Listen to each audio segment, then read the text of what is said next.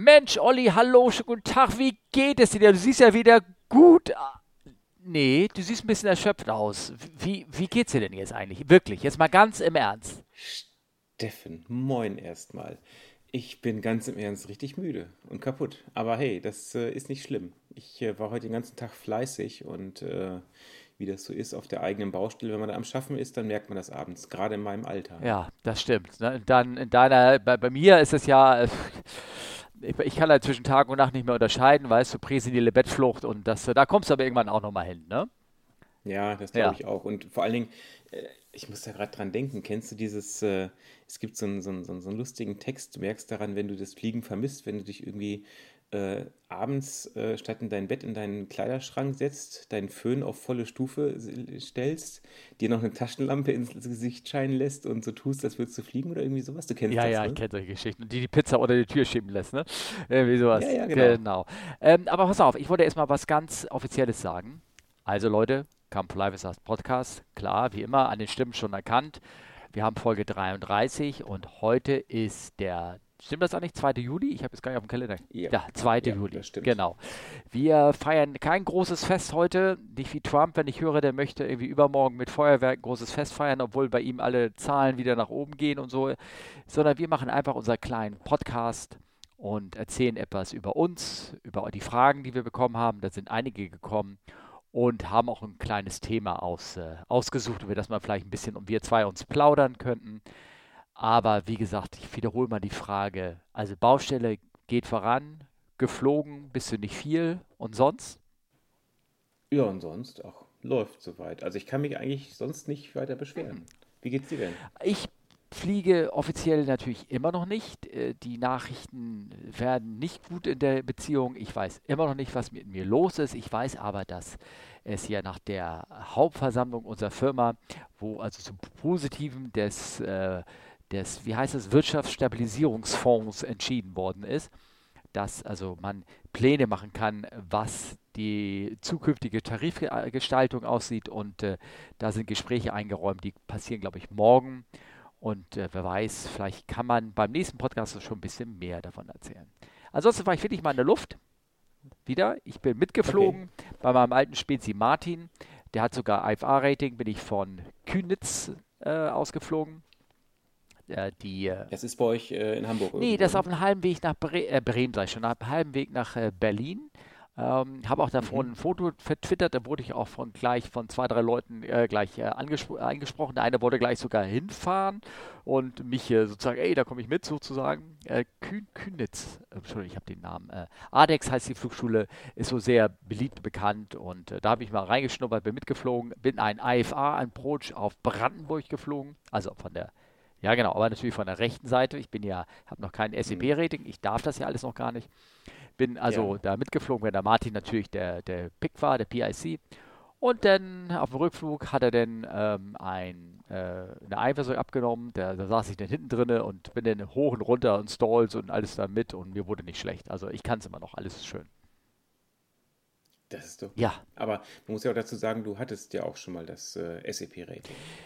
Äh, ja, logisch, logisch, logisch. Ähm, ähm, ich, da kam sogar, da kamen sogar einige Fragen dazu, dazu zu dem Thema, ne? Äh, stimmt, genau. Aber ich habe noch eine Sache. Ja. Weißt du, wenn man zu Hause am Bauen ist, dann ist es ja mittlerweile so, auch gerade in dieser aktuellen Zeit, dann bestellst du ja relativ viel irgendwie online. Ja. Das heißt, unsere Postbotin ist schon ein bisschen genervt. Mhm. Ich meine, die habe, die habe ich schon so ein bisschen wohlgestimmt mit einer Packung Schoko mit der Tafel Schokolade und so, aber und die Tage es war nicht mein Geburtstag, kriege ich Post und ich weiß nicht von wem. Ah, das freut mich. Von wem denn? Erzähl doch mal. Mir glaubt, mit Dämmert's. ja. Ich weiß nicht, wie die Dame hieß, aber es war ein handgeschriebener Aufkleber oder ja, so handgeschriebener Aufkleber und ich habe mir gedacht, hey, was, was ist das? Weil ich hatte eigentlich gar nichts bestellt. Ja. Äh, also es, früher in Amerika gab es mal eine Zeit, da haben sich die Leute ihre ganze Baustoffe bestellt mit der Post. Es gibt einen, der hat sich sämtliche 5800 Ziegel per Post kommen lassen, weil das günstiger war, als das mit dem Laster anliefern zu lassen. Aber was, aber das, okay. Entschuldigung, das, aber ich schweife jetzt ab. Aber was hast du erzählt? Ich habe dann das Paket irgendwann aufgemacht, natürlich bei uns in der Werkstatt, weil ich dachte, das ist irgendwas für die Baustelle. Ja. Und es war ein Trackpad. Ja. Ist das nicht schön?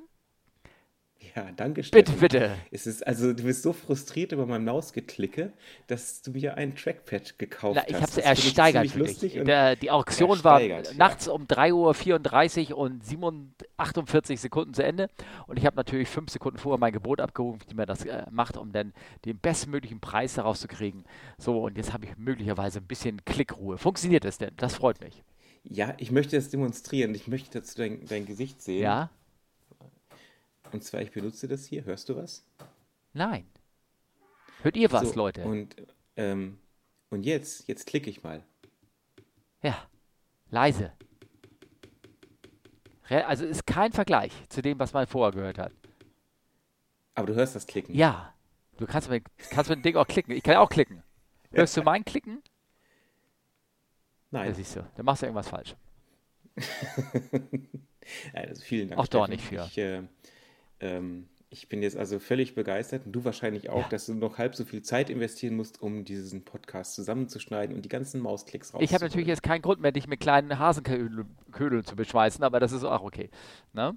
Ach, aber du da, ich, ich habe hier noch so eine schöne Flasche stehen, da trinke ich jetzt öfters mal draus. Ja, und plops immer so ein bisschen. Ja, wird. gut, aber das ist ja... Oh ja, warte, hier, warte. Ja, wunderbar, herrlich, schön. Ich trinke aus meinem Wasser, wie sich das gehört und dann, dann ist gut. No? Aber wir wollen uns nicht weiter Nein. langweilen. Wir haben Fragen bekommen. Genau, wir haben. Und ja. genau, ich fange einfach mal an. Der Jörg hat eine E-Mail geschrieben. Mhm.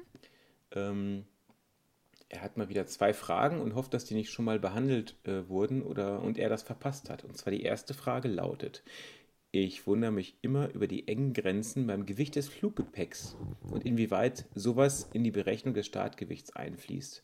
Meistens ist das Gepäck ja auf irgendwas zwischen 20 und 30 Kilo limitiert. Ich kann mir allerdings, nie, ich kann mir allerdings vorstellen, dass bei den Passagieren durchaus auch deutliche Unterschiede beim persönlichen Gewicht auftreten. In der Gesamtbetrachtung sollte es doch keinen Unterschied machen, ob die japanische Sumo-Nationalmannschaft oder eine Schülergruppe auf dem Weg zur Sprachreise einsteigt. Die Passagiere werden doch nicht gewogen. Nein, die werden nicht gewogen. Ich glaube, das Thema hatten wir einmal schon mal ganz kurz, weil nämlich das Standardpassagiergewicht geändert worden ist. Kannst du dich daran erinnern? Ja. Ja, das ist schon ein paar Tage her, Jörg, also nicht schlimm. Aber ich kann da einen draufsetzen. Ich bin mal mit einer Airline mitgeflogen, da mussten tatsächlich alle Passagiere vorher auf die Waage. Das war aber so ein kleiner Heuwender, ne? Oder irgendwie sowas, mit dem du mitgeflogen bist. Ja, ja, das war so ein, ich, ich muss überlegen, das war in Costa Rica, ein innerkostarikanischer Flug, mhm. wo irgendwie so fünf Leute in den Flieger passten. Und da haben sie wirklich die Leute einzeln gewogen. Ja, klar. Also ja. Ne? Ja, ich bin, äh, ich war ja kurz, kurz äh, vor kurzem im Urlaub in äh, Panama, sehr schön gewesen. Und da auch wurde das Handgepäck auch äh, separat, äh, musste man das abrechnen und abwägen. Und wenn du ein bestimmtes Gewicht hinaus hattest, musstest du extra bezahlen. Äh, also von der Seite her, ähm, ja, also. Ähm, Na gut, das, das extra bezahlen, das ist ja eine, eine, eine, ich sag mal, wirtschaftlicher Aspekt. Aber um auf die Frage jetzt genau, inhaltlich, sage ich mal, nochmal einzugehen, äh, man hat halt Durchschnittsgewichte und es kommt eigentlich hin. Statistik ist immer toll. Ne? Ja. Also, ähm, ich weiß gar nicht, wo liegt das jetzt, das aktuelle? 78 Kilo oder irgendwie sowas? Für also, ich muss mir überlegen, wann ich das letzte Mal Leute geflogen habe. Äh, ich weiß es nicht. Also, ich war, es war für, ähm, ich glaube, ich lasse mich lügen, es war für Männer und Frauen haben sie unterschieden und ich glaube, Mann war am Ende Durchschnittsgewicht 78 äh, Kilo, glaube ich. Ähm, und dann gab es ein Durchschnittsgewicht auch für Koffer, was man angenommen hat. Äh, wie das in echt ist, klar, Menschen werden nicht gewo äh, gewogen, aber es wird das Standard-Passagiergewicht genommen. Ich glaube, es unterscheidet sich teilweise, wenn man feiner granulieren möchte, noch wo man in welche Region man fliegt. Also bei wirklich, wirklich gewichtskritischen Flügen, die kommen bei uns aber nicht mehr, also jedenfalls in unserer Airline nicht so vor. Und die Koffer, die werden einfach in einen Container reingepackt und der Container wird gewogen und dann weiß man auch, wie schwer das Ding ist. Ja, also ich weiß es nicht mehr, wie es war. Das ist über zwölf Jahre her, dass ich Leute hinten drin hatte. Und äh, meine Fluggäste werden immer einzeln gewogen. Aha, das ist sehr schön. Hm.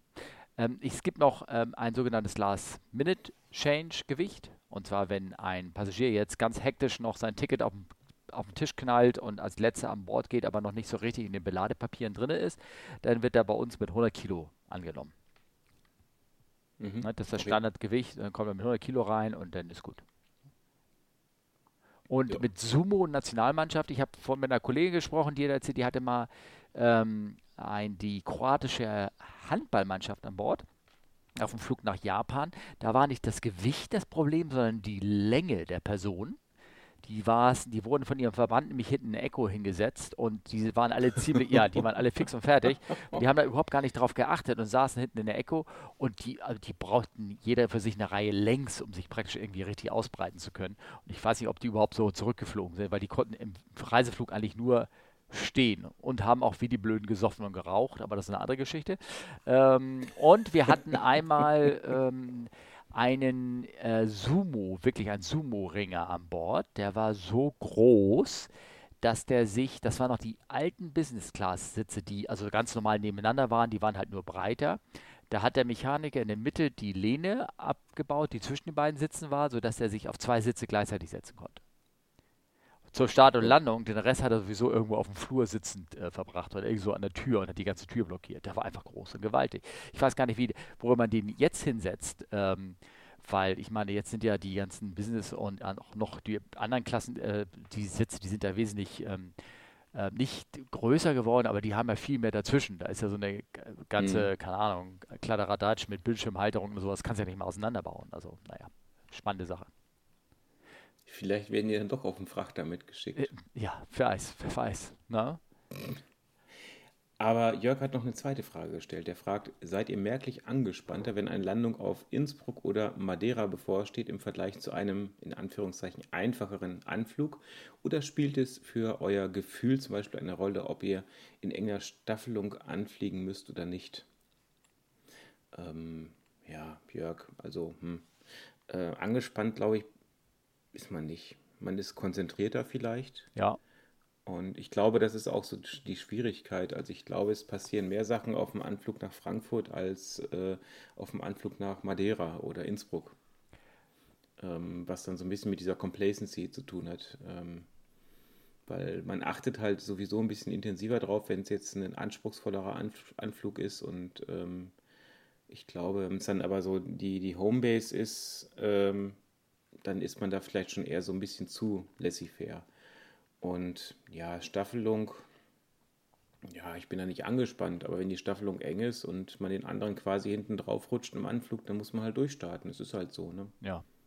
Ich würde auch sagen, wenn du einen Flugplatz hast, der schwierig ist, bereitest du dich wirklich gut vor, briefst dich äh, für alle möglichen Varianten und machst und sagst, was du tun möchtest, aber fliegst du denn auf die ja, nach Frankfurt an oder einen anderen Platz, dann ja, so wie immer. Also das ma mhm. machen wir natürlich nicht, aber, aber die, man ist ja wesentlich entspannter und am Ende ist man es doch. verleitet ja auch. Ja, genau, ne? richtig. Am Ende ist man möglicherweise überraschter, wenn da die genau gleichen anderen passieren, Sachen passieren, die woanders auch passieren. Ne? Ja. ja, ich hoffe, das ähm, konnten wir so ein bisschen erklären. Ähm, und man ist deutlich natürlich konzentrierter. Ähm, also Madeira kenne ich nicht, aber Innsbruck war schon, war schon spannend, ne, das mal anzufliegen. Ja. Ja, aber Madeira, gut, für, die, für, die, Passagiere ist es dann halt immer doof, weil sobald ein bisschen Wind weht, dann ist es halt sehr wackelig, sehr turbulent. Ja, ne? genau. Und ähm, da, wo ich früher geflogen bin, hatten wir halt so eine schöne Kamera am Bugfahrwerk, was dann dazu geführt hat, dass die Leute quasi den Anflug live hinten mitgucken konnten. War dann immer doof, wenn du ganz neue Kollegen hast, die dann beim Durchstarten als Ausrede gesagt haben, da ist ein Flugzeug vor uns auf die Bahn gerollt. weil das konnten die sehen, dass das nicht stimmt. Ah. Ähm, ja, Madeira war eigentlich immer die Anweisung, die Kamera auszuschalten, weil du halt erstmal auf so einen Berg zuhältst und dann kurz vorher abdrehst und landest. Und äh, du kriegst dann durchaus ein akustisches Feedback von hinten. Ehrlich? Wenn du es vergisst oh, auszuschalten. Okay. Ja, ah, okay. Das ist uns schon mal passiert. Ähm, ja, vor allem fliegst du auch stundenlang erstmal über Wasser, ne? Also, oder? Bis ganz Wasser ganz tief ja, ja. ist und dann.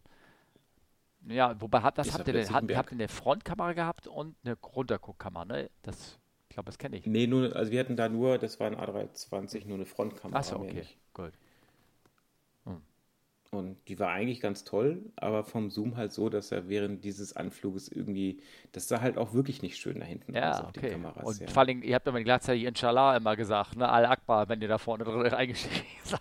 Ja, das kann vielleicht auch daran liegen. Ja, okay, gut, hm. kann das sein. Jetzt, wo ja. du sagst. Ja, okay. Ja. ja. Also Jörg schreibt noch, ich hoffe, ihr bleibt gesund und Steffen kommt bald mal wieder in die Luft. Ach, Macht weiter. Ja, so, danke, Jörg. Danke, danke, Jörg. Das wünsche ich mir auch. Vielen Dank. Ja, wäre sehr schön, wenn das bald wieder passieren würde. Ich kann da immer dazu immer noch nichts sagen. Habe ich ja vorhin schon gesagt. Okay, alles klar. So, dann haben wir ja noch äh, weitere Kommentare bekommen von Armin. Soll ich, soll, soll ich dir mal vorlesen, ja. weil den musst du beantworten. Oh, ja, du liest mal drüber vor. Er schreibt Moin. Moin. Also siehst du es für dich. Ja, genau. Ich habe einen ganzen Sack Fragen an Steffen zum Thema SEP, also Single Engine Pisten, diese einmotorigen Flugzeuge privat. Äh, was fliegst du für ein Muster? Soll ich erstmal alles vorlesen? Ja, lies mal alles vor. Äh, also, was fliegst du für ein Muster? Wie ist es als erfahrener Kapitän Single Engine zu fliegen, wo es keine Arbeitsteilung gibt und es im Gegensatz zum bisherigen Training nicht auf Crew Coordination und CRM ankommt? Ist das ungewohnt einfach nur anders oder sogar anstrengender als im linken Sitz, alles selber machen zu müssen. ja, musste mal arbeiten, siehst du. Äh, also steuern, navigieren, funken. Was hast du vor, wenn du wieder current bist? Touren durch Europa, die Welt umrunden oder einfach nur mit der Oma über die Alster fliegen? Danke für 32 tolle Folgen, macht weiter so. Danke, Armin, sag ich schon mal. Und jetzt ist Steffen dran. Armin, so ein bisschen habe ich mir gesagt, sag mal, will er mich da irgendwie so ein bisschen veräppeln mit der Frage irgendwie mit, ne? Also, um deine Frage zu antworten, Allich, was fliegst du für ein Muster? Erstmal, ich habe noch kein SCP-Rating. Ich arbeite dran. Mir fehlt noch der letzte Checkflug. Das Muster war eine, eine Cessna 172. So, und jetzt kann ich nur sagen, bei der 172er, wo liegt da die Anstrengung? Irgendwie. Also, ich meine, jetzt kommt eine 172er. Olli guckt mich hier auch gerade komisch an. Ähm, ich glaube nicht, weil er, ich glaube, weil er nicht weiß. Also, so ein 172er ist ist doch Pipifax. Also da setzt sich rein, das Ding fliegt von alleine und wenn du nicht gerade versuchst, mit dem Lenker das Flie Flugzeug irgendwie in der Luft zu halten, also dich dran verkrampft und das Ding, Ding das fliegt doch von alleine. Also Entschuldigung, also wenn ich sagen muss, das Ding ist eine Entspannung zu fliegen und nebenbei das bisschen funken und die Klappen da ganz salopp mit einer Hand rauszufahren, das ist schon etwas, das, da kommt mir jetzt nicht so viel Schweiß auf der Stirn, wenn ich das mal ganz kurz, äh, ganz kurz sagen darf. Oder wenn mir das so wäre. Ich, ich bin ja mit einem Kollegen geflogen, der hat mir, ich musste eine Stunde machen sozusagen weil mein SAP-Rating ja so, so lange abgelaufen war, bin ich mit dem ähm, mit dem Fluglehrer geflogen und das war auch ein interessanterweise einer von der Firma, der flog äh, fliegt 330, ist hier in Hamburg in Boberg äh, sozusagen auch am Segelfliegen. Ähm, also ich habe ihn nur sozusagen zufällig kennengelernt und äh, und wir flogen damit so rum und wie gesagt, ich habe lange nicht in dem Muster drin gesessen, so das kann ich mir eigenloben. Eigener Lob, eine eigene Sache und sagte, oh, ist ja so herrlich, mit jemandem zu sitzen, der die Höhe halten kann, das Heading halten kann und bei dem der Ball auch mal gerade aufsteht. Also unten hier, äh, wie nennt sich das? Turn and Bank Coordinator, ne? Ja, ich kann es noch und ich habe es nicht so während wie Fahrradfahren. Ähm, ich gebe aber zu, als ich das erste Mal wieder geflogen bin, vor vier, fünf Jahren in Los Angeles, und da habe ich wirklich äh, sieben, acht Jahre nicht SEP geflogen. Los Angeles ist doch so ein bisschen komplexer, was die Anzahl der Flughäfen angeht, was die Anzahl der Luftraum angeht und alles drum und dran, dass wir erstmal Arbeitszahlung gemacht haben. Als ich da mit dem Fluglehrer rausgegangen bin, was ich machen musste, nee, es war sogar ein Checkflug für die amerikanische Biannual Flight Review, dass er erstmal gefunkt hat und ich bin das Ding geflogen, einfach nur um zu gucken, welche Frequenzen, wo, ne, wo, wo geht's hin und so und dass wir dann die Flughäfen da abge, abgeflogen sind. Das war, war schon eine Hilfe, aber nachher hat er gesagt, so jetzt machst du den Funk alleine und das ist alles gut. Ähm, also, das hat Spaß gebracht. Ich bin, wie gesagt, noch nicht fertig.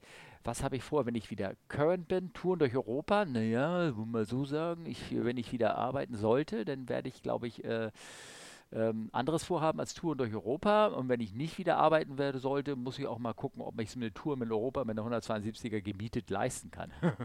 Na, weil das ist ja, da ist ja, kommt ja auf der anderen Seite auch, glaube ich, ähm, auf mich was zu und auch, ich glaube, ich fürchte auch auf Olli auch, obwohl der sehr, sehr busy ist, oder? Weiß ich nicht genau, keine Ahnung. Oh, wissen wir nicht. Ja. Wir schauen mal. Ähm, mit der Oma, ja, ich habe meine Oma schon über die Alster geflogen. Ähm, leider ist sie nach 100 Jahren dann doch ähm, vor einigen Jahren verschieden. Also sie wurde sehr alt, aber ich habe wirklich keine Oma mehr. Und ähm, ähm ich bin, habe mich erkundigt nach Fluglehrer machen. Also da, auch das ist natürlich eine finanzielle Investition und ähm, das, ich denke, in der Richtung werde ich gehen und äh, habe ich schon mehrfach gesagt und habe mir schon Angebote eingeholt. Also vielleicht kann ich darüber berichten. Ich weiß aber nicht, wann es losgeht, weil erstmal möchte ich wissen, wie es finanziell mit uns in der Firma weitergeht. Ja. Und bitte für die, danke für das Bitteschön äh, oder danke ne, für die 32 Folgen oder ich verlaber mich jetzt, wir sind jetzt bei Folge 33, vielleicht kannst du dich auch noch irgendwann mal dafür bedanken. Ne? Dankeschön. Ja, genau. Ja. Ich muss auch mal wieder SAP fliegen. Ja, mach das mal. Ne? So, jetzt soll ich mal weiter vorlesen, eine Frage. Ja. Und zwar haben wir nämlich äh, eine Frage von äh, Simon bekommen per Twitter. Und er hat mhm. gefragt, hallo Steffen und Olli. Der Vollständigkeit halber möchte ich erwähnen, dass euer Podcast große Klasse ist. Dankeschön. Ähm, Dankeschön. Dankeschön. Bitte unbedingt weiter so. Damit euch der Gesprächsstoff hoffentlich nicht so schnell ausgeht, möchte ich diesmal auch meinen Beitrag leisten. Okay, danke. Und zwar geht es um das Abstellen bei Temperaturen unter dem Gefrierpunkt über Nacht und was dabei in Bezug auf das Wasser an Bord zu beachten ist. Sprich, der Flieger ist am Morgen wieder im Einsatz. Bleibt der Flieger, sofern vorhanden, mit Bodenstrom abgeschlossen und Elektronik, Wasser etc. Versorgung bleiben gewissermaßen auf Betriebstemperatur. Oder noch viel spannender, was passiert, wenn keine Versorgung verfügbar ist? Müssen Wasser, Abwasser und der Tank für das andere geleert werden oder reicht die Isolierung der Restwärme aus, um Gefrierschäden für ein paar Stunden zu vermeiden? Vielen Dank für eure Antwort und many happy landings aus Innsbruck. Guck mal, da haben wir schon wieder Innsbruck. Ne? Guck. Ja.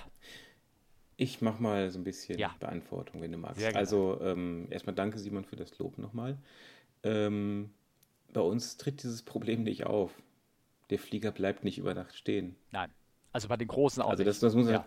tatsächlich so sagen. Also die sind wirklich, ähm, wenn sie nicht in der Luft sind, dann schraubt da wahrscheinlich ein Techniker dran und ansonsten sind sie wieder in der Luft. Ähm, ich weiß gar nicht, was es bei uns ist. Ich glaube, durchschnittlich, also auf einen kompletten Durchschnitt auf 17 Stunden Fliegen pro Tag sind wir mittlerweile, was immens viel ist. Also man muss ja überlegen, wenn der Flieger mal in die große Wartung geht für ein paar Wochen, äh, das geht in diese Statistik mit ein. Also dann könnt ihr euch vorstellen, ähm, wie der normalerweise ausgelastet ist.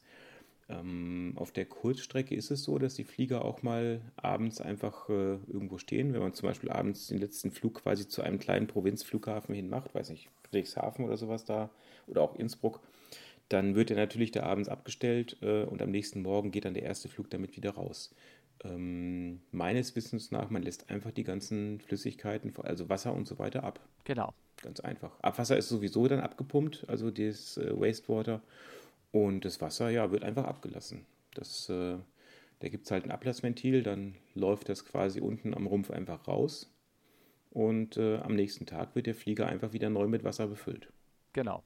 Das ist korrekt. Ganz einfach. Und äh, beim Bobby, ich kann nur von Bobby von reden, weil ich ihn auch lange geflogen bin, da hast du schon gesehen vom Weiten, dass sie es gemacht haben, weil hinten nämlich die Wasserablassklaffe da einfach in der Regel aufgelassen wird, weil am nächsten Tag muss ja wieder Frischwasser reingefüllt werden und äh, da, da, weißt du schon, was los ist. Da wird einfach das, die Klappe aufgelassen, das Ventil geöffnet und ähm, genau. Und am nächsten Morgen kommt einer, füllt wieder auf. Was Triebwerke angeht, wenn kalt über Boden, äh, hingestellt wird, eigentlich in der Regel wird da, wird da nichts gemacht. Da ist die Wichtigkeit, dass du dann am nächsten Morgen guckst, wenn es wirklich Eis und Schnee war, äh, wie die Triebwerke äh, aussehen, ob die sich frei drehen, ob da irgendwie über Nacht äh, der, der, der Schnee, der sich eventuell in den dann warmen Triebwerk noch gesammelt hat, äh, geschmolzen ist und dann wieder festgefroren und dann kannst du die Triebwerksschaufel nicht bewegen und so. Das ist alles schon vorgekommen oder ob er in der Nacht, ja. wenn er da reingefahren ist, Eis angepackt hat, also hier Eis an den äh, Blättern von dem, na, wie nennt man das, Fan, an dem Fanblade, Fanblade Icing. Oh, ich komme aus der Fliegerei raus. Ich hätte Propeller sagen sollen, dann hätte das jeder jetzt verstanden. Ne? ähm, ähm, dann, äh, genau, dann, ähm, äh, da muss man irgendwie nachgucken. Aber du, ansonsten, es wird abgelassen. Und äh, wenn du dich fragst, wie das ist mit den Getränken an Bord, ja, die werden alle rausgeräumt. Ja, genau, genau. Also das ist tatsächlich, der Flieger wird, alles was frieren kann, geht raus. Ja, richtig. Wie auch immer. Ich meine, so viel ist es ja eh nicht. Nee. Von daher, ähm, ja. Und genau, dann wird Bodenstrom, ja, bleibt dran, aber nur so ein, ja, so ein Ground Service Bus ist das. Das ist nur so für Ladeluken und so, dass man die noch bedienen kann, aber der Rest ist einfach äh, ausgeschaltet dann. Genau, genau. Ja, ja hoffentlich. Ich denke, das beantwortet das. Ja, hoffentlich haben wir damit die Frage beantwortet. Jo, ja, ich denke. Das auch, glaube ich auch. Ne? So. Sehr schön. Neuigkeiten, Geschehnisse aus in der Luft. Ja, ist ein sperriger Titel, ne? Irgendwie, so ein bisschen. Das ist fast wie unsere Kontakt-E-Mail-Adresse, aber da kommst du ja nachher nochmal zu. Welch, äh, du. ah, Kinder. Also ich habe hier was rausgesucht. Und zwar ähm, ist nämlich letztens, äh, äh, ist auch verlinkt mit einem Titel von Aviation Herald äh, rausgekommen, dass ein Final Report von einem Vorfall vom 29. Ähm, Oktober 2015. Ich kann das mal hier vorlesen. The Aviation Herald Accident Dynamic B762 Fort Lauderdale am 29. Oktober 2015. Äh, Registration November 251 Mike Yankee ist einem Flug nach, von Fort Lauderdale nach Caracas, Venezuela unterwegs gewesen mit 79 Passagieren, 11 Crew und äh, ist rausgerollt und äh, wurde dann ähm, auf einmal von einem anderen Flugzeug an gesagt, ey, da läuft hinten ganz viel Sprit aus eurem Triebwerk auf dem äh, linken Triebwerk raus. Und äh, dann haben die gesagt, oh, okay, wir rollen zurück zu unserer Parkposition und kurz danach äh, brachen dann Flammen aus dem Triebwerk raus und da sind dann schöne Videos, was denn alles so passiert ist. Äh, der Flieger hat natürlich dann sowieso angehalten und dann sind die äh, Passagiere überrutschen, ausgestiegen und dann hat man so ein paar andere Sachen gesehen auf den Videos, dass das Triebwerk noch lief, während gleichzeitig die Evakuierung im Gang war und so. Das ist natürlich der Final Report und hat das Ganze so besprochen. Deswegen habe ich das so ein bisschen raus, rausgesucht, vor allem, weil man da auch ähm, auch viele Sachen so, andere Sachen so erzählen kann, nämlich über das Thema Fuel Leak. Und zwar, welche Fuel Leak gibt es, wo kann überall Sprit rauslaufen und welche Konsequenzen hat das dann? Hast du die Sachen da durchgelesen von dieser 767? Ich hatte mir den, also den Final Report habe hab ich jetzt nicht ehrlich gesagt durchgelesen, mhm. aber ähm, ich hatte es mal, mal überflogen, was da stand. Ja. Also das, äh, also es ist natürlich, es ist, es ist natürlich eine sehr interessante Situation, finde ich, weil das ja eigentlich so, so, ja, nicht out of the blue sich entwickelt hat, aber doch alles relativ zügig ging, fand ich. Ja.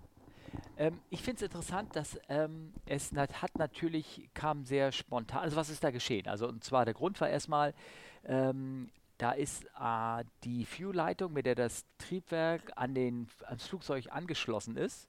Ne, so ein Triebwerk braucht ja irgendwie Sprit und äh, da wird immer viel mehr Sprit durchgepumpt ähm, zu runter zu dem Triebwerk, als eigentlich nötig ist. Das zirkuliert immer so, um Dampfblasen zu, zu vermeiden.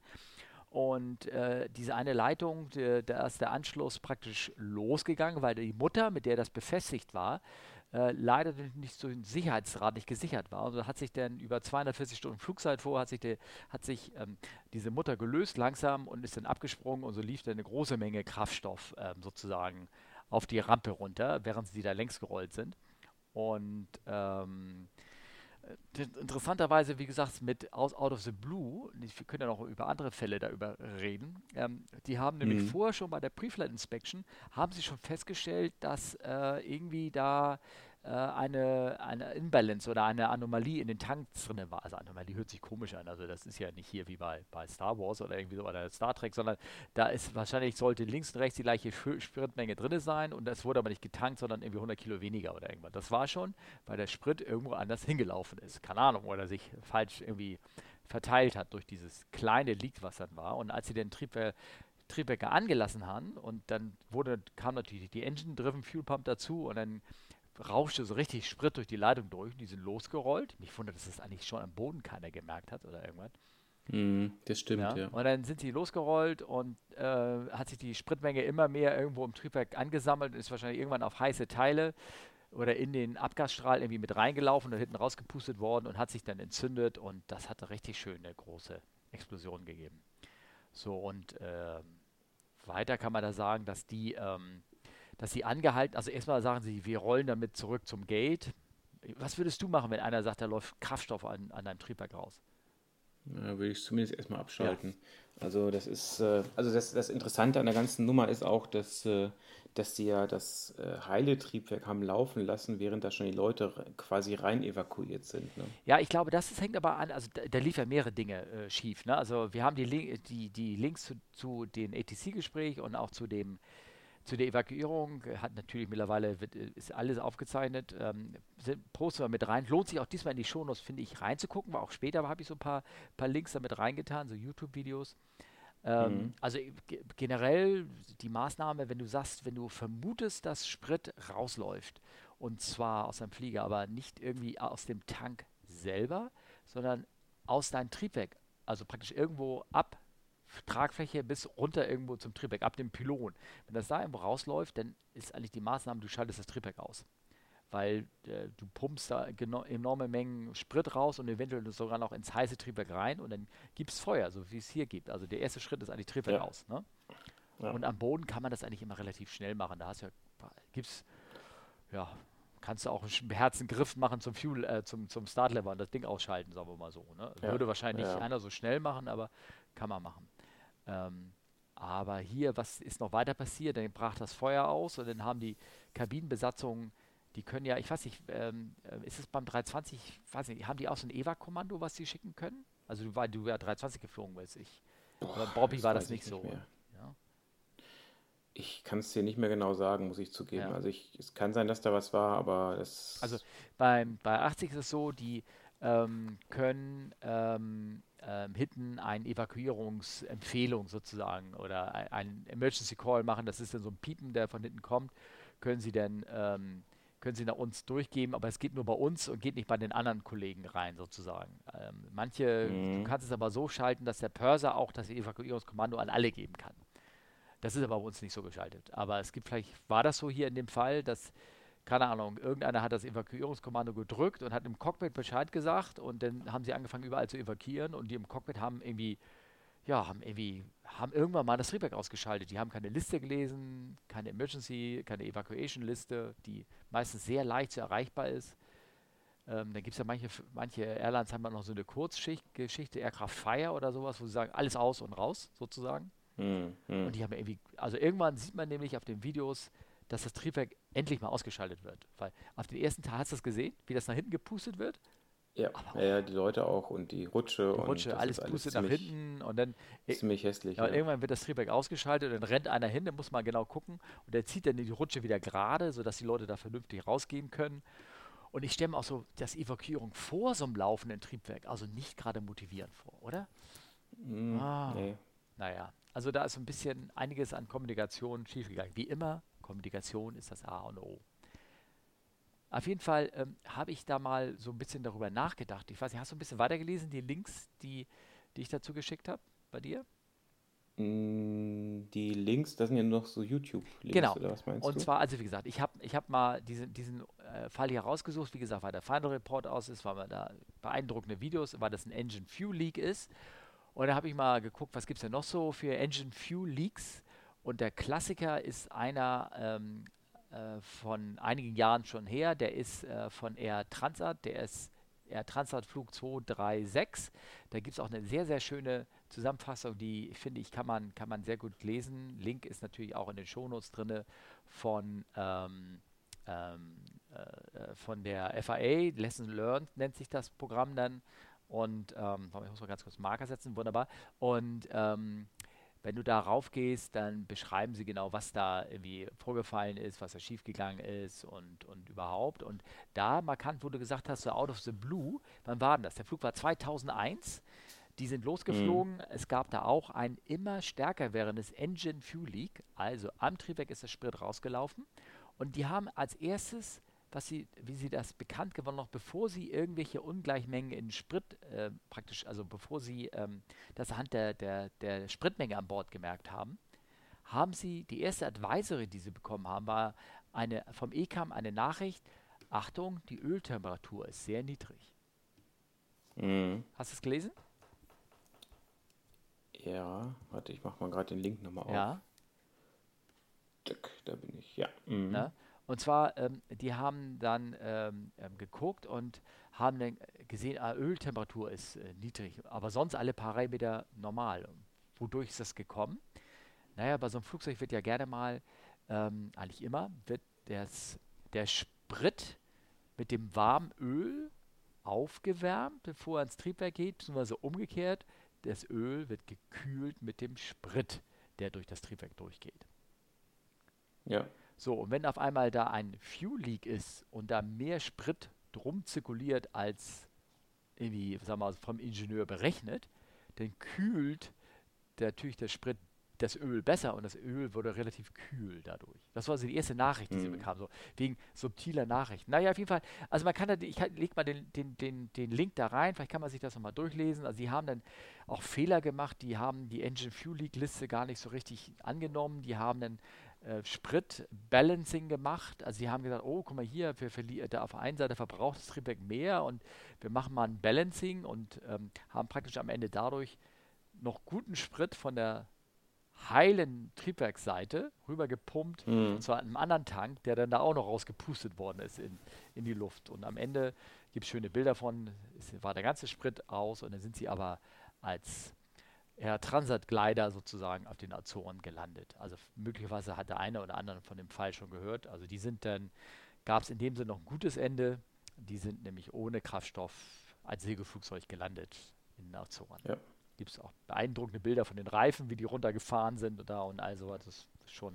Ja, gut, gut, die sind gebounced und haben dann nachher natürlich mit maximaler Kraft gebremst ja. und dann sind die Reifen halt irgendwann kaputt gegangen. Ja, aber die sind so auch so wie, so, als wenn du so, ne, so, als wenn du sie immer so glatt geschliffen hast auf einer Seite, ne? Ja, wobei, wenn man sich das Foto anguckt, der ist auch, ja, der ist schon davor, waren die schon kaputt. Ja, ja, das sieht man so ein bisschen an den Streifen. Also, ja, ja. genau. Dann gibt es so eine ganz lange Bilderserie, wie so immer so ein, die haben schon gerollt und einer hat immer wie so mit einem Eislöffel immer so Asphalt raus, raus immer so eine Eiskugel, so kling, kling, immer so mhm. rausgehauen. Das gibt da sehr schöne, schöne Bilder. Und ich wollte eigentlich, wie gesagt, auf diese subtilen Nachrichten raus, die so, die du, ja, dann fragen sich die Leute, warum, warum wird das nicht besser erkannt? Warum gibt es da keine Warnung dafür?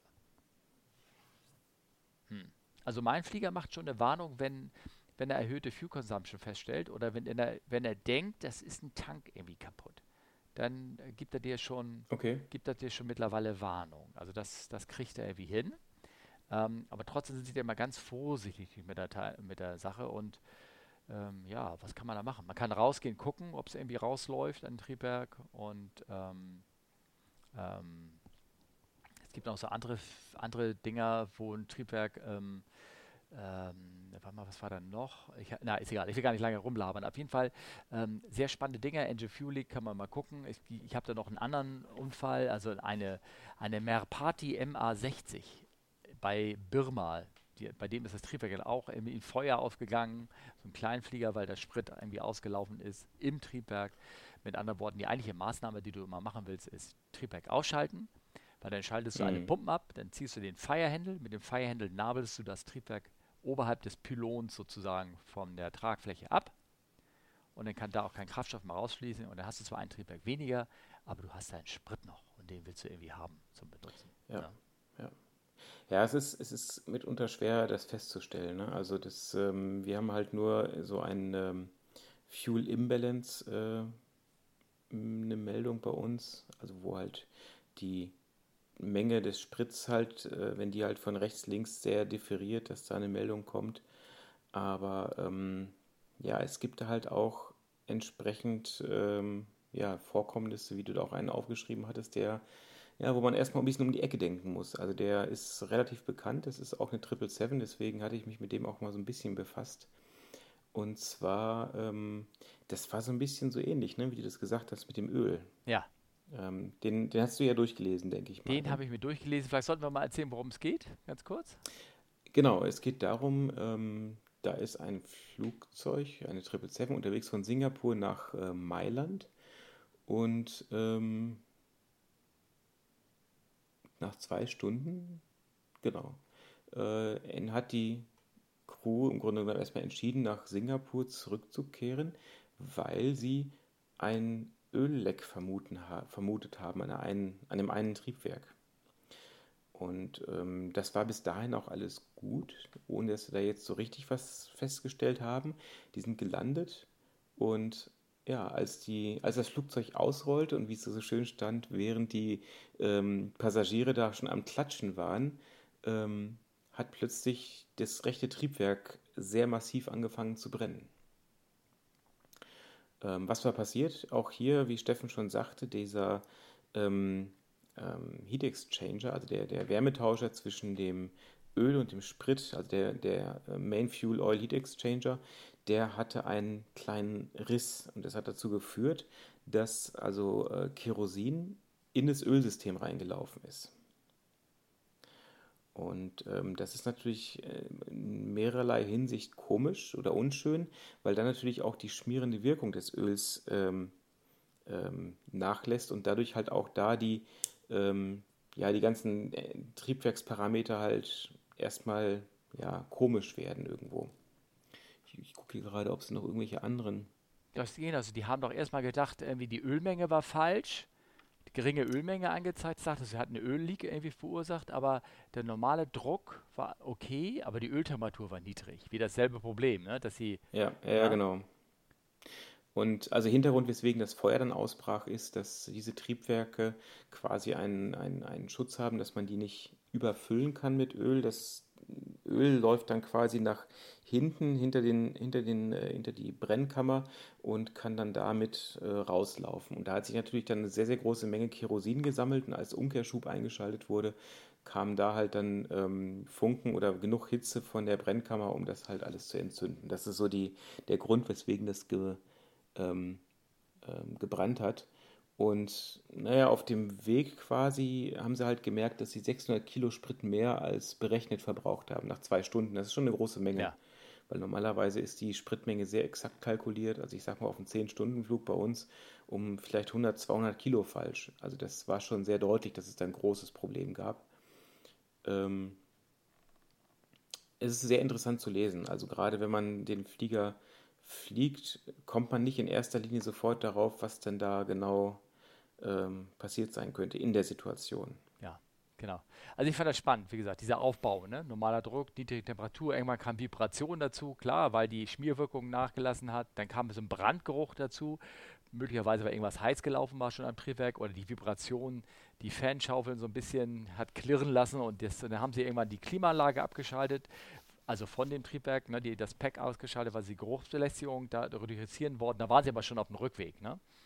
Und dann mhm. haben sie so ein bisschen Sprit gedammt natürlich. Und dann denkst du so, alles prima, wir haben da zwar ein Triebwerksproblem, gerade da landest du. Du lässt das Triebwerk laufen weil du ja nicht vermutest, dass da ein Fuel Leak ist irgendwie. Also da hätten sie natürlich ja. irgendwie drauf mhm. kommen können, dann irgendwie hinterher ist man sowieso schlauer. Aber die haben das Triebwerk natürlich laufen lassen, weil du hast ja nur zwei. Ne? Mhm. ne? Und ähm, ja, und dann haben sie Reverse betätigt und dann kam auf einmal echt das große Desaster. Die Bilder hast du davon gesehen, ne? Die sind ja, ja, echt die, beeindruckend. Die also Alter Schwede. Äh und vor allem, wenn man bedenkt, dass die Feuerwehr war informiert, die war auch wohl sofort vor Ort und hat angefangen zu löschen. Und deswegen haben sie nicht evakuiert, aber ich weiß nicht, ob die Gäste so jeder, also dass die so cool drinnen gewesen sind und auch noch so Aufnahmen vorher hinter gemacht haben. Ja. Oh, ich weiß nicht. Also wenn du draußen so Flammen siehst, ob man dann nicht sagt, oh, let's get the äh, Punkt, Punkt, Punkt out of here. Ne? Ja. Ja. ja. Und äh, vor allen Dingen interessant ist auch bei dem AV Herald Artikel diese Fotos von dem Unfallbericht von diesem Fuel Heat Exchanger. Und äh, wenn man sieht, wie klein der, die Beschädigung ist, mit welcher Auswirkung das Ganze dann läuft, das ist schon, äh, das ist schon beeindruckend. Ja. Ne? Also mich wundert, dass das Triebwerk nicht sowieso früher kaputt gegangen ist. Also so Kraftstoff scheint ja, also im Prinzip kann man davon auszugehen, dass ja sämtliches Öl in dem Triebwerk durch Kerosin ersetzt worden ist, so langsam auf der Reise. Und es hat anscheinend immer noch genügend geschmiert, die ganze Sache, so dass das Triebwerk nicht ausgegangen ist, also oder gefressen hat oder irgendwas. Und das beeindruckt mich anscheinend. Also anscheinend mhm. kann man mit Sprit noch echt noch ein bisschen schmieren. ne? Und, ja. Ähm, mhm. und ähm, ja, und, und, und ähm, genau, das ist nicht gleich gut, weil ich weiß nämlich von einem Fall auch äh, 737, diese Private Air Flieger, die über den Teich geflogen sind, ähm, nach Amerika rüber. Also von, in Nordatlantik, Nordatlantik genau, genau mhm. den anderen Teich. Und ähm, da war nämlich auch, das weiß ich, haben wir einen Fall mal besprochen gehabt, weil 37 halt, da ist äh, der Öldruck abgefallen, auch weil die Pumpe oder irgendwas abgeschert ist und der Öldruck ging also relativ schnell schlagartig auf Null runter. Und äh, das hat keine 30 Sekunden gedauert und dann stand das Triebwerk. War fest. Mhm. So. Ja, also, also das, und das ist hier noch so lange weitergelaufen. Es ist anders als diese Geschichten, die man hört von so einem Motor, der noch relativ lange ohne Öl weiterläuft. Kann also so ein Kolbenmotor, ne? da gibt es ja wohl lange Geschichten, wenn da der Ölpumpe mhm. weg ist, dann laufen die noch durch den Ölsumpf unten noch so ein bisschen weiter. Aber hier ist ähm, eigentlich in der Regel zappenduster. Fand ich ein spannendes Thema, dieser langsame Aufbau. Also wer, wer sich da mal so reinlesen kann und rein mag, denn ähm, ähm, kann mich freuen. Und wie immer die Geschichte, wir sitzen hier am grünen Tisch, wissen, was der Grund ist und diskutieren uns dahin und sagen, aha, das kommt daher, das kommt daher. Es ist immer anders, sich vorzustellen, wenn man in der Kiste drin sitzt, weiß nicht, was los ist, sieht nur die Symptome, von denen du noch nie gehört hast, sozusagen, oder von denen du mal ja. vage irgendwann mal vor Jahren gehört hast. Und jetzt versuchst du dir daraus einen Reim zu machen. Also nicht immer gleich die Crew zu verurteilen, bitte. Ja, was ganz interessant ist, äh, du hast ja diese Fotos gesehen von dem Flieger, wie der da am Brennen war und wie er nachher aussah. Der war wieder am Fliegen danach, ne? Den haben sie wieder zusammengebaut. Ja, aber das ist ja die Frage, mussten sie da so viel aus? Ich meine, bestimmt war da viel Ruß dran, ne? Oder so. Aber ob naja, aber die Hitzebelastung ist ja schon immens. Ja, ne? Also ich denke, da mussten sie wirklich einiges tauschen. Ja. Der ist wohl angeblich dann im November, also knappes halbes Jahr danach, wieder in Dienst gestellt ah. worden. Ist jetzt aber aktuell wohl nach dem Internet wohl Airframe-Status stored. Also der ist wohl wieder irgendwo. Ja. Ähm, abgestellt worden. Ja gut, also ich glaube momentan sind sehr, sehr, sehr viele Flieger abgestellt, oder? Ja, ja. Das, das stimmt natürlich. Okay. Ah, naja. Ähm, interessanterweise, es gibt ja auch, ähm, also es gibt ja, ich habe mal so hier drei Arten vom Fuel Leak aufgeschrieben, ne? den klassischen Engine Fuel Leak, also wo immer eine Leitung im Triebwerk geplatzt ist, dieser Oil Fuel Leak, der auch, wie gesagt, vorkommt, ähm, und dann Tank Leak. Und da habe ich irgendwie kein Beispiel gefunden, also wo so ein Tank einfach von sich aus irgendwie anfängt zu lecken. Also das habe ich irgendwie nicht so gefunden. Ne? Also ein ganz, naja, von sich aus, aber ein ganz äh, prominenten Fall fällt mir, fällt mir spontan ein. Ah, dann erzähl mal. Concorde? Ja, okay. Ja. Also das Leck war jetzt ein bisschen größer, ja. aber prinzipiell. Ähm, ja, aber ne? der ist nicht aufgrund von Spritmangel dann abgestürzt. Nee, weil er im Grunde genommen zu viel Sprit hatte. Naja, aber okay, ja, wir wissen alle, warum die abgestürzt ist, aber. Ja, weil ja, aber durch das, das Feuer, was dadurch passierte, ne? das, das hat ihn ja, zum, ja. zum ne? Ja. ja, also da war es nicht der Sprit. Das wäre ja, ne, wenn der Sprit ausläuft, könntest du sagen, okay, kein Sprit mehr, jetzt muss ich irgendwie, jetzt segel ich zu Boden oder irgendwie sowas. Ähm, weil Sprit rausgelaufen ist. Aber mir fällt keiner ein sonst, wo, wo Tank irgendwie kaputt gegangen ist oder sowas. Das habe ich nicht, habe ich nicht gefunden. Na? Hm, nee, jetzt spontan. Ich denke, das mit kaputten Tank, das sind mehr so kleinere Inzidenz, die man nicht so mitbekommt. Also es gab am 380 ähm, ein Fall, wo der Tank massiv leckgeschlagen hat und der Sprit rausgelaufen ist. Ähm, und das war dieser Fall auch von der Singapore Airlines, wo das Triebwerk, äh, das Zweier-Triebwerk kaputt gegangen ist. Mhm. Ähm, auch durch übrigens eine Schmierungsfehler in, in dem Bearing, wo das der Ding innerhalb von Sekunden gefressen hat und dann da die ganze eine, ein Teil der Disk doch in der Mitte da rausgeflogen ist und einmal quer durch die mhm. Tragfläche durchgerauscht ist. Da habe ich tolle Dokus hier, Links äh, da auch gefunden dazu. Ich habe das ehrlich gesagt nicht so in den, in den Tankleak-Ordner einge eingeordnet, weil natürlich auch da ein externer Grund war, nämlich irgendwie ja. sozusagen, ähm. Oder wie heißt der andere genau? Der, der DHL-Flieger, der Airbus, der beschossen worden ist, wo auch der ganze Tank aufgerissen war, wo der Sprit rauslief, der auch in Bagdad äh, runtergefallen, wo sie keine Hydraulik mehr hatten. Auch da war der Tank lief aus, aber das ist natürlich ein externer Grund. Ich finde, das kann man mhm. da irgendwie nicht so eingehen. Ich habe aber so ein kleines Video gefunden und da hast du, das hast du dir schon angeguckt. Das war der 3.7, die ja startet, wo das, der Kraftstoff doch aus der. Tragfläche rausläuft. Ja, genau. Das, es ist schön, was du immer findest. Ich bin immer total fasziniert. Ach, da nicht für, ne? Was sieht man denn da? Ja, also ich habe das jetzt gerade nicht offen, aber man sieht, dass da irgendwie scheinbar beim Start Sprit rausläuft. Uh, uh genau, ja. Ja, tatsächlich, es gibt einen Overflow, also einen Überlauf. Ähm, wenn Sprit warm wird oder viel zu viel reingetankt wird, dann muss der Tank ja irgendwie überlaufen können, beziehungsweise beim Tanken selber muss die Luft ja raus. Und ähm, das seltenerweise kann das halt wirklich passieren, dass da auch Sprit rausläuft, ja. Ja, genau. Das ist so ein, das ist ein Search-Tank, nennt sich das, ne? Search, glaube ich, ne? Ist der Name? Mhm. Genau, das, ja. da passen nochmal 30, 40 Liter rein. Und die können von dort auch wieder in den normalen Tank zurücklaufen. Also da ist auch ein Ventil drin. Also, also ein One-Bay-Ventil. Ja. Ne? Also das läuft da rein und kann wieder zurückfließen in den normalen Haupttank, aber es ist praktisch so ein Pufferspeicher. Der hat aber auch gleichzeitig so einen großen Luftauslass für ähm, ähm, damit Luft rein kann, hat da so ein, so ein, so ein wie heißt das, Flame Arrester drin, wenn mal ein Blitz in der mhm, Nähe genau. da einschlägt und all sowas, ne? dass da kein Feuer äh, reinkommt. Und da ist ein Bild, was sie, ein Videolink, den ich reingeschickt hat, wo man dann sieht, wie, ähm, wie der beim Takeoff durch den Unterdruck, der dann, ne, beim, oder Überdruck, was ich ja keine Ahnung, beim Abheben, dann da richtig da so wasch da irgendwie rausgeht. Ich kann mich aber auch noch erinnern, ähm, jetzt kommt ja so eine alte Gruselgeschichte hier, nee, Grusel, aber so eine uralt Geschichte mit dem Bad und so, ähm, wo die Panem noch geflogen ist. Das ist ja wirklich lange her. Ja, das ist schon echt lange her. Und zwar ist sie immer Frankfurt-Berlin geflogen. Und der mit seiner Kiste, der hat glaube ich auch durchgetankt oder was weiß ich, auf jeden Fall, der war so vollgetankt, dass der, der ist um die Ecke gerollt und da schwappte auf den Search-Tank von alleine der Spritzer raus. Auf die Rampe da irgendwie raus. Ah, früher waren noch andere Zeiten, da wurde mit dem Zeug noch so richtig, ach, da, wie Parfüm versprüht, das war noch eine schöne Sache, aber heute, heute macht das ja keiner mehr. Das ist ja, naja. Ja, das ist ja auch ganz gut so. Ja. Also von daher, ja. Hm, okay. Ja, also ist schon äh, sehr, ein sehr interessantes Thema. Ja. Aber ich habe für die nächste Folge ein total gutes Thema. Ist das zu lang für jetzt noch? Wir haben erst 50 oh, ja. Minuten. Oh, okay. Ja, es ist aber so lang. Es geht um Aerodynamik. Okay, äh, das äh, willst du dir dann einen anderen Experten als mich holen? Also, weil ich bin ja keiner. Ach doch, du wirst mir das so gut beantworten können. Äh, du schickst mir vor, aber bitte die, die Auflösung, okay?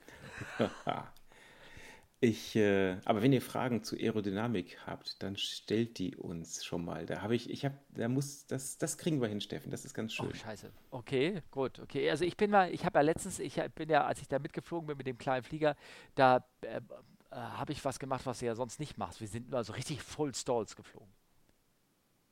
Sehr schön. Das sollen wir eigentlich auch und nicht mehr machen, glaube ich. Bei SAP wird eigentlich auch nicht mehr so richtig gefordert. Also, no, du kannst es aber machen, ja. ist kein Problem. Ja, ja, und war der Flieger vorher ausgesaugt oder ist der ganze Dreck ins Gesicht geflogen? ich saß hinten, ich hatte gut gegessen, alles war gut. Ich habe die Taschen hinten festgehalten. Ne? Ja, mhm. ja, sehr schön. Genau. Ja. Nee. Ähm, du meinst, wir müssen was auf die nächste Folge verschieben? Ja, das ist ein total schönes Thema, wir, Aerodynamik. Wir sind aber jetzt erst bei 51 Minuten oder 50 Minuten, nicht, dass die unsere Hörer dann neidisch sagen, dass wir immer so kürzer. Da muss ich die aber zu vergattern. Wann können wir das nächste Mal? Nächste Woche? Oh nee, das packe ich nicht. Okay, dann morgen?